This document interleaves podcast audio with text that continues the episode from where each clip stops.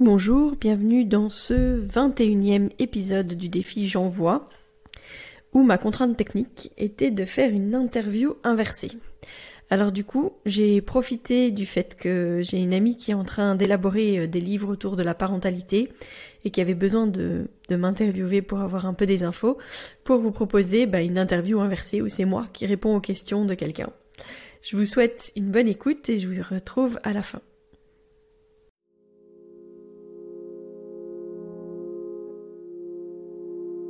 Bienvenue dans Bulle de Sage-Femme, le podcast qui déconstruit les croyances, démystifie les peurs sociétales, redonne toute sa place à la physiologie des femmes qui savent enfanter dans leur pleine puissance, mais aussi des bébés qui savent se mettre au monde. Ici, vous profiterez de l'expertise de sages-femmes pratiquant en dehors des hôpitaux, des accouchements à domicile ou en maison de naissance. Nous souhaitons que vous trouviez les outils, les informations pour que vous puissiez être les acteurs de la naissance de votre bébé, et ce quel que soit le lieu où vous avez décidé de l'accueillir. Mon nom est Mélissa Chambard, sage-femme, maman de cinq enfants.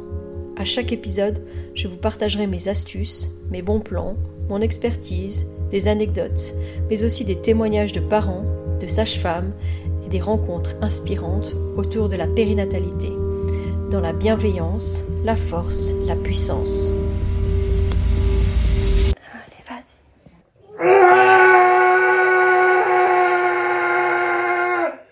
Bonjour Mélissa. Bonjour Valérie. Comment tu vas aujourd'hui? Ah bah écoute, euh, une grosse journée de consultation, 22 heures en train d'enregistrer avec toi. Bon, c'est la vie quoi. ok. Et eh bien là, on va aborder quelques sujets qui te passionnent, il me semble, n'est-ce pas? Ah, j'imagine, oui. Vu ce que tu m'as un peu introduit, je pense que ça va me plaire.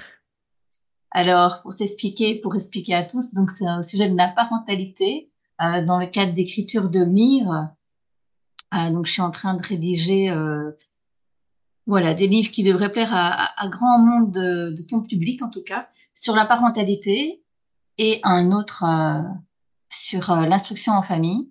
Alors, on va commencer. J'ai quelques petites questions générales. Alors, qu'est-ce qui t'a motivé à devenir sage-femme et à travailler dans le domaine de la maternité? Ah, ça commence bien. Honnêtement, j'ai pas eu un déclic à un moment. Je pense que ça a toujours été euh, un peu euh, en moi. Euh, je crois que j'ai eu une période un peu comme euh, ma petite Rose où j'avais très envie de prendre soin des animaux, ça oui. Mais la suite logique, en fait, c'était de prendre soin des humains. Et, et le, la maternité, les femmes enceintes, les bébés, en fait, c'était comme quelque chose qui était logique.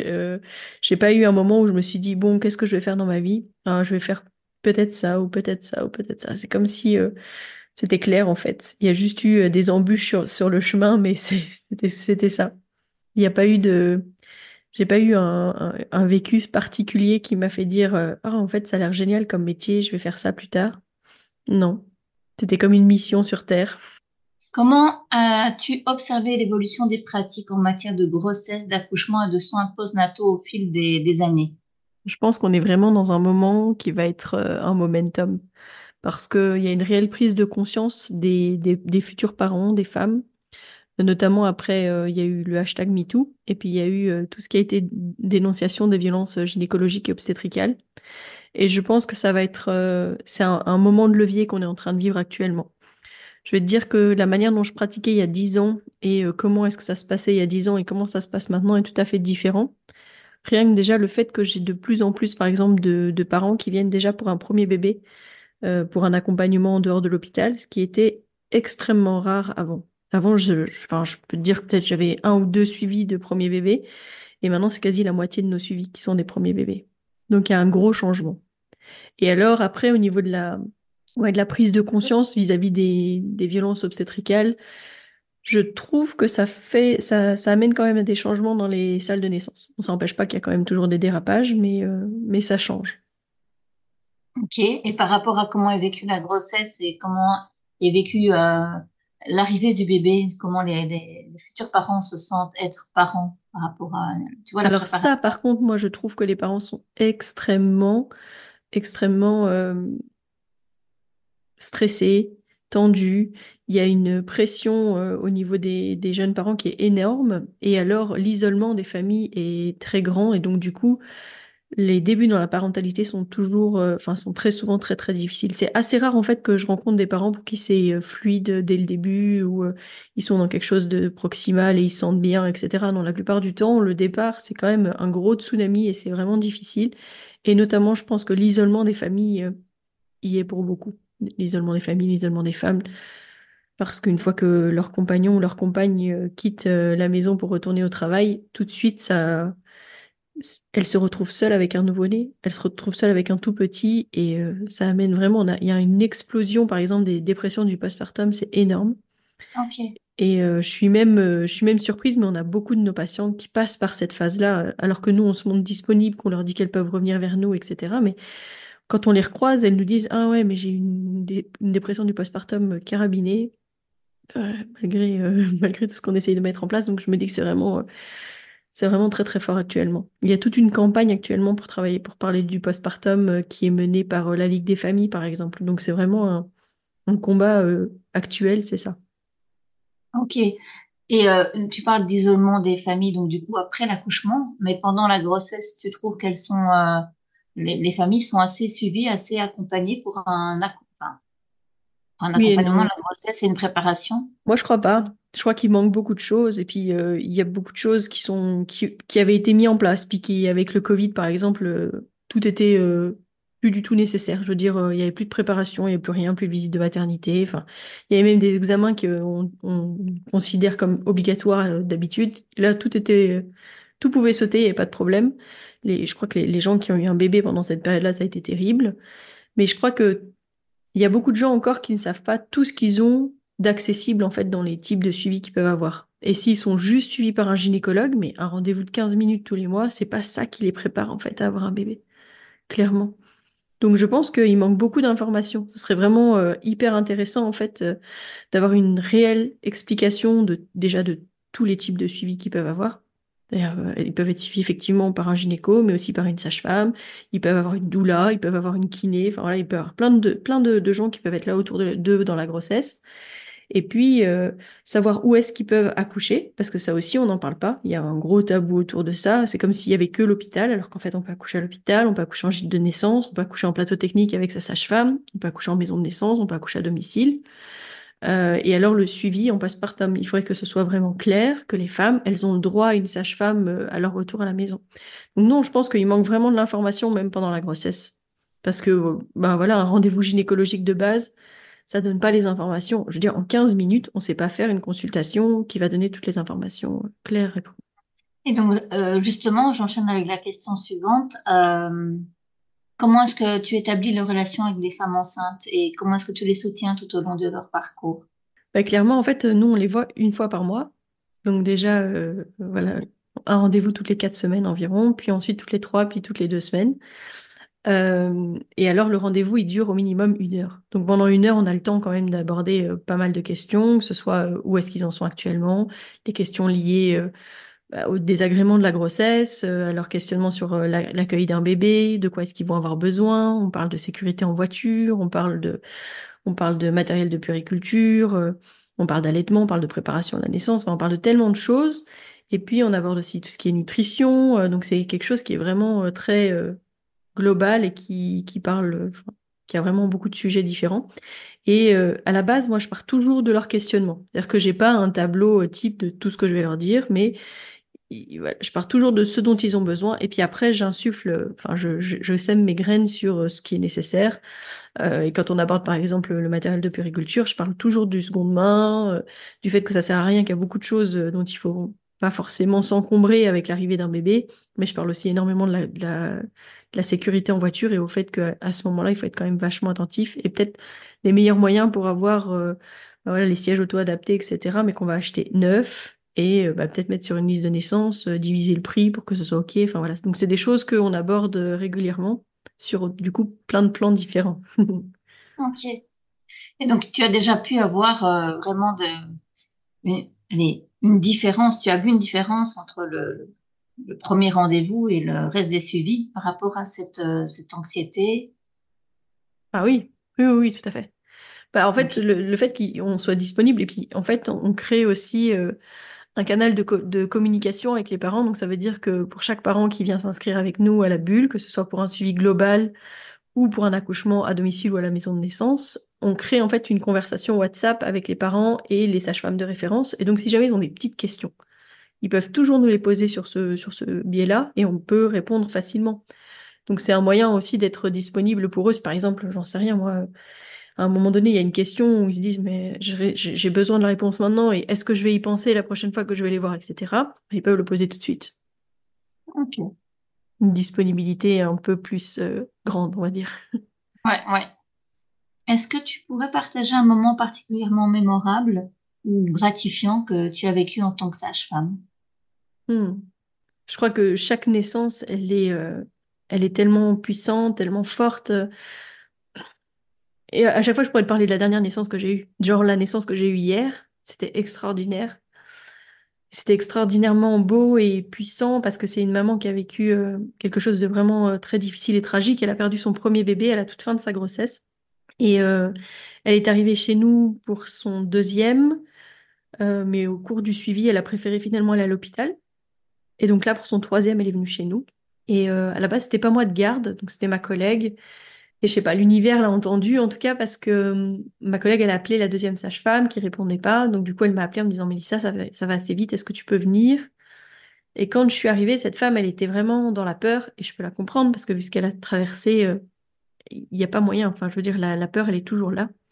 Et on avait la chance en fait de toutes les deux la connaître très bien, d'avoir justement eu le temps de créer ce lien particulier avec elle et du coup, euh, j'ai pu vraiment trouver les mots pour la rassurer et pour l'aider à traverser ces, ces, derniers, ces dernières minutes, en fait, parce que j'ai passé quoi, peut-être 30 euh, minutes avant que son bébé soit là. Mais du coup, c'était vraiment euh, de trouver les mots et de pouvoir lui dire que tout allait bien se passer, la rassurer, lui parler de sa fille aussi. Parce que moi, je lui ai dit que quand elle avait peur, je lui ai dit qu'elle était là, qu'on était tous là et puis que ça allait aller, que ça allait se passer et que justement, elle allait bientôt accueillir son bébé. C'était une très belle naissance. Mais ça, c'est, j'ai envie de te dire, c'est à chaque naissance. À chaque naissance, j'ai des choses à te raconter. T'as pas reçu, ressenti quelque chose de particulier, peut-être à la première fois? À, la, au premier accouchement que t'as accompagné, tu t'es pas dit là, voilà, là maintenant je suis sage-femme?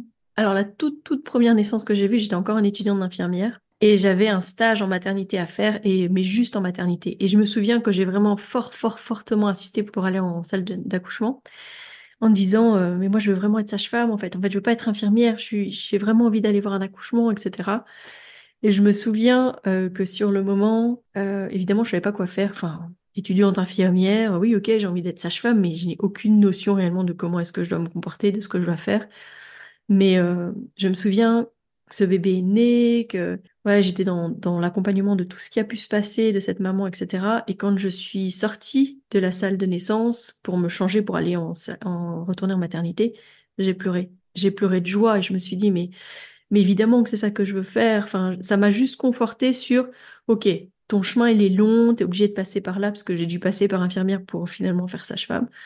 Mais, euh, mais je me suis dit, juste dit, euh, hey, mort sur ta chic, tu finis, tu finis les études d'infirmière et puis après tu vas enfin commencer euh, ce que tu as envie.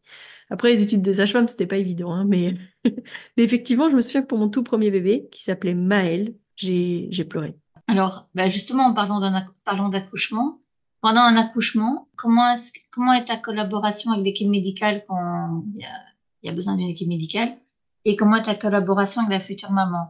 En, quoi à ce moment-là ton rôle est, important euh, pour sa parentalité et pour, euh, pour cet accouchement? Donc dans le cadre où je dois transférer et aller à l'hôpital, c'est ça? Dans les deux cas. Alors il n'y a pas d'autres personnes que les sages-femmes quand on est à la maison de naissance ou à domicile. Ok. Donc j'ai pas de collaboration à faire avec qui d'autre, qui, qui que ce soit à part mes collègues, donc ça ça va. ok. Euh, dans le cadre d'un transfert, bah, je peux être confrontée je peux être confrontée aux équipes médicales qui vont faire le transfert si on est transféré par ambulance. Donc ça, euh, c'est toujours un peu compliqué de faire euh, comprendre euh, qu'est-ce qu'on est, qu'est-ce qu'on fait. oui, c'est légal. ça, ça pèse. J'ai envie de dire qu'au bout de quatre ans, quand même, maintenant, j'ai même l'autre jour un ambulancier qui savait exactement où se mettre parce qu'il était déjà venu une fois. Donc je me dis, bah, pour ça, c'est bien.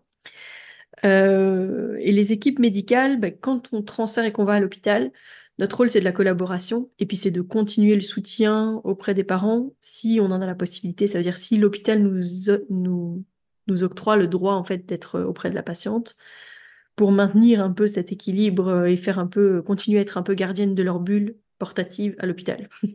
Mais c'est essentiel quand on sait le faire, on voit, on voit une, vraie, une réelle différence dans la manière dont les femmes vivent leur accouchement. C'est-à-dire que si on est présente, on va essayer de préserver au maximum les choses et puis surtout, en fait, on va avoir un rôle pour les informer de ce qui va être mis en place. Parce que enfin, si on va à l'hôpital, c'est qu'on a besoin de la médicalisation. Expliquer ce qui est en train de se passer, ça a tout son sens. Quoi. Et quand c'est en maison de naissance ou à domicile et me dis qu'il n'y a pas d'équipe médicale, une mère pourra, pourrait accoucher seule avec son mari chez elle. En quoi ton rôle serait-il utile à ce moment-là vraiment, en dehors des problèmes qu'il pourrait y avoir évidemment, hein, mais en, quoi donc tu ne remplaces pas le papa, mais que tu es vraiment une personne complémentaire? Donc moi, mon rôle, c'est d'être gardienne de la physiologie. Moi, je m'assure que tout se passe bien pour la maman comme pour le bébé. Donc ça veut dire que mon rôle, c'est euh, ok de surveiller, mais sans être trop intrusif, parce que ben, dans notre philosophie de soins en tout cas, euh, nous, ce qu'on veut, c'est qu'elles se sentent en sécurité. Donc on, utilise par exemple le Doptone pour écouter de manière intermittente le bébé. Donc c'est un appareil qui nous permet d'entendre le cœur du bébé. Euh, voilà, sans mettre de monitoring, etc. Donc vraiment d'être assez mobile, de pouvoir le mettre dans l'eau, etc. Mais quand tu demandes qu'est-ce qui fait que je me substitue pas au papa, bah, c'est simplement parce qu'en fait, j'ai pas pas la place du papa. Ça peut m'arriver si jamais le papa il est pas présent et que c'est la demande de la maman, mais euh, mais c'est c'est pas mon rôle en tant que tel. Moi, je suis là pour euh, pour euh, m'assurer que tout va bien, pour vérifier que tout le monde est, en sécurité, que voilà. On dit on dit des sages-femmes qu'elles portent l'espace. Donc en fait, on est une présence, mais normalement, c'est limite la sage-femme, elle devrait tricoter dans un coin de la pièce, tu vois et, euh, s'assurer. En fait, moi, j'entends beaucoup ce qui se passe, je, vois ce qui se passe sans forcément aller tout près. Donc, je, je suis pas forcément euh, assise à côté de la maman. Ça peut m'arriver, mais c'est pas à chaque fois. Euh, et oui, il y a des femmes qui accouchent et qui enfantent euh, toutes seules avec leur homme ou avec leur femme, d'ailleurs. ce qu'on appelle les, accouchements libres ou les accouchements non assistés. Bah voilà, c'est des gens qui se sont dit qu'ils n'avaient même pas besoin du backup d'une sage-femme qui pourrait euh, qui pourrait euh, intervenir si jamais c'était nécessaire. Et dans le cas d'un accouchement, par exemple, où euh, tu sens vraiment que ton rôle est primordial par rapport à, la mère qui enfante et que le père est complètement démuni, comment est-ce que tu peux euh, à ce moment-là faire en sorte que la parentalité du père, ben, tu sais que le père ne se sente pas effacé comme ça, tu vois, et qu'il participe quand même à l'accouchement tout en restant présent pour la future maman? Bah, mon rôle justement, c'est de ramener le papa. Et l'avantage, c'est que avec tous les rendez-vous qu'on a eus ensemble, normalement, on a la possibilité d'arriver à le ramener et de pouvoir discuter avec lui, de le rassurer. Donc ça, c'est une force, j'ai envie de dire. Bien que, voilà, il y, a quelques mois, on a eu une naissance comme ça où le papa, on l'a quasi pas vu de toute la grossesse. Et en fait, au moment de la naissance, ben, on, l'a pas eu. On l'a pas eu. Il a limite pioncé tout le long du, travail. Et alors, c'était peut-être de la fuite, j'en sais rien, mais du coup, euh, pas moyen de vraiment avoir un lien de confiance avec lui. Donc ça, c'était plus compliqué pour nous. Donc ça fait partie des choses qu'on demande, c'est qu'ils soient là tous les deux au maximum. Après, on comprend que c'est peut-être pas possible à chaque fois, mais on a quand même euh, des plages horaires où on propose quand même des rendez-vous en soirée. Donc je pense que tout peut être euh, disponible à un moment ou à un autre, quoi. Mais voilà, je pense que notre rôle à ce moment-là, c'est justement d'essayer de le rassurer pour qu'il puisse prendre sa place. Mais on a, il y a quand même une chose particulière dans notre maison de naissance, c'est qu'on a 80% des bébés qui naissent entre les mains de leurs parents. Donc, euh, en général, le papa, il est bien présent. Alors, quels sont les principaux défis auxquels euh, tu as été confrontée en tant que sage-femme? Et comment tu les surmontes? Donc, que ce soit dans un suivi, que ce soit administratif, que ce soit législatif. Hmm. Il y en a beaucoup de choses. Je pense qu'au euh, au niveau de notre pratique et au niveau de notre maison de naissance, ce qui nous manque, c'est de la reconnaissance, c'est des subsides. Euh, ça devrait, enfin voilà, on devrait être euh, potentiellement euh, soutenu, reconnu par les instances publiques et c'est pas du tout le cas. Donc on est totalement autonome, on fonctionne en autarcie, mais du coup c'est parfois pas très confortable. Et le poids de notre fonctionnement est quand même fort encore sur les parents.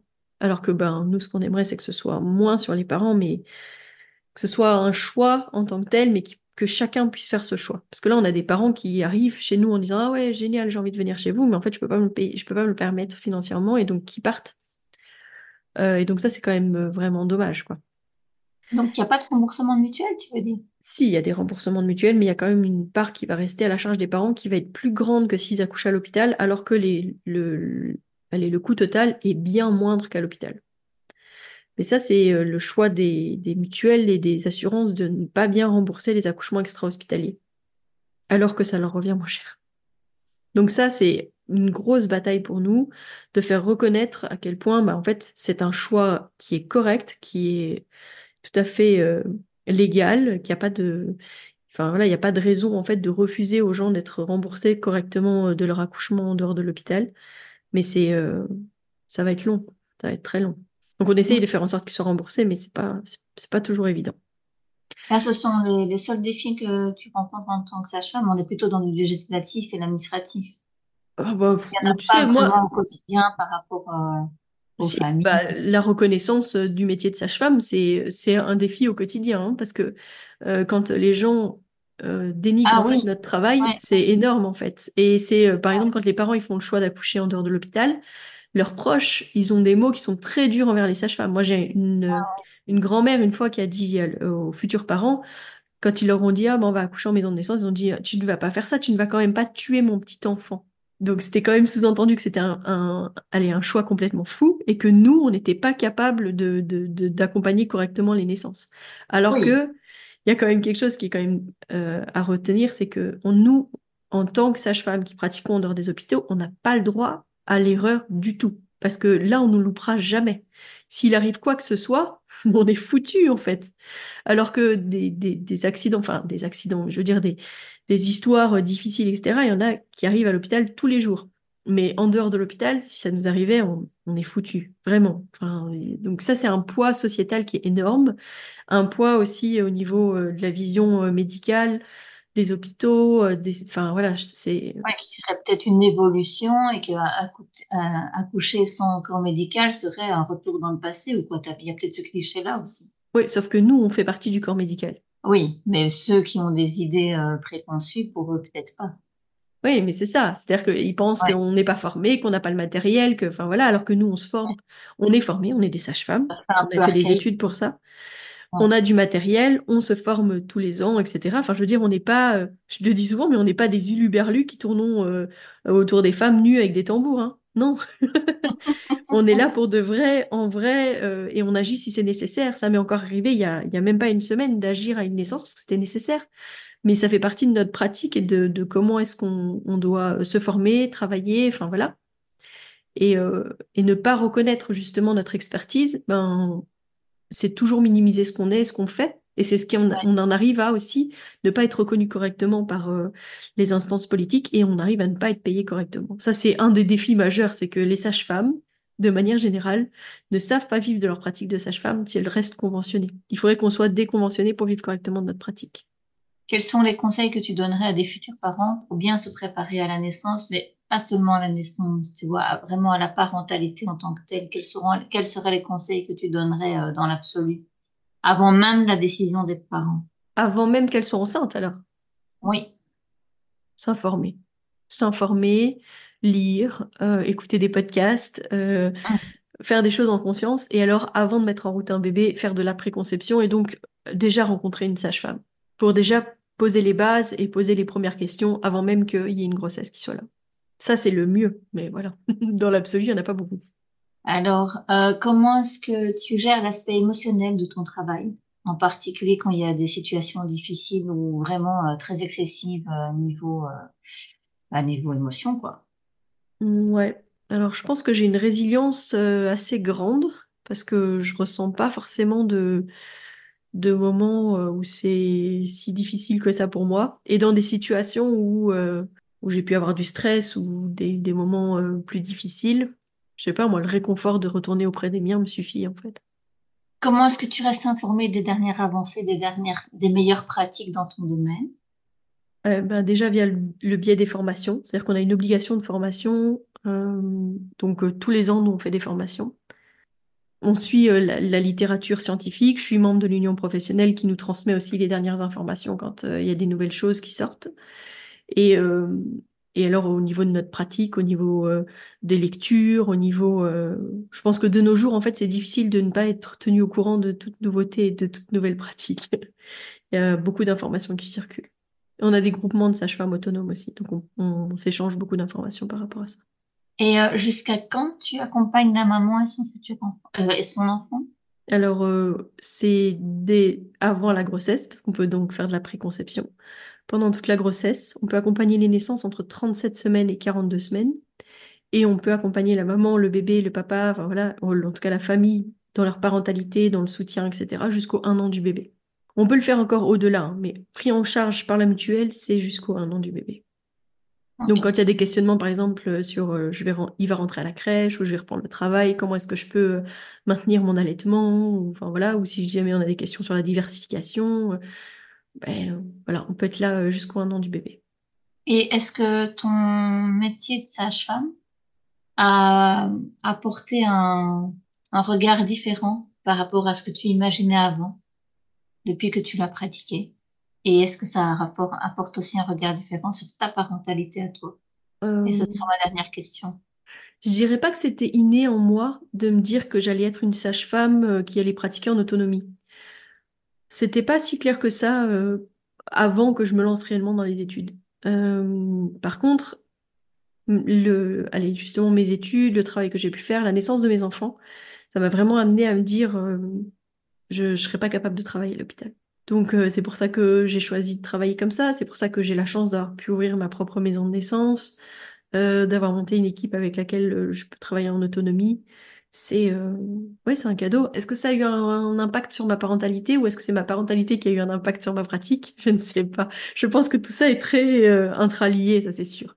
Après, la manière dont je m'organise dans mon travail est aussi liée à mes choix parentaux. Enfin, le fait que euh, mes enfants n'aillent pas à l'école, le fait que j'en ai cinq, le fait que voilà, il y a des, choses et des, mécanismes et des, fonctionnements qui sont liés à ça.